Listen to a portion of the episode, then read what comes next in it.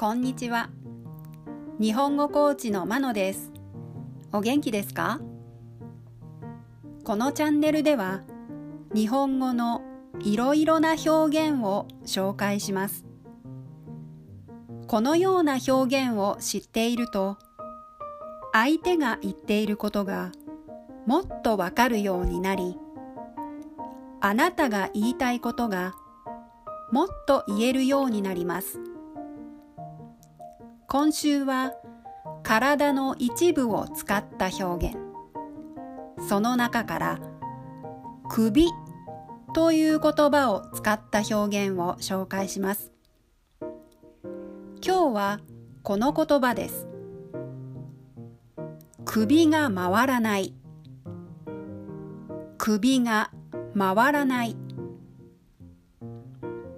この首が回らないの意味は借金などでお金をたくさん使ってしまってお金のやりくりに困っているという意味です。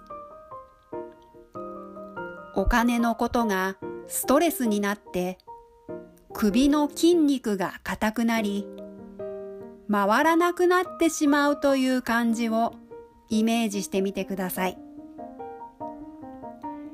お金の問題は首が回らなくなる前に解決したいものですね。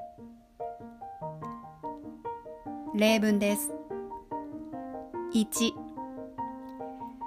バイト代を全部洋服に使っちゃったので首が回らない。2マンションのローンが残っているのに仕事を辞めたら首が回らなくなるよ。3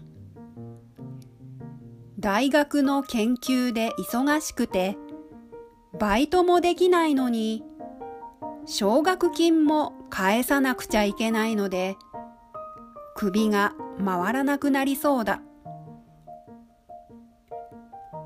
いかがでしたか？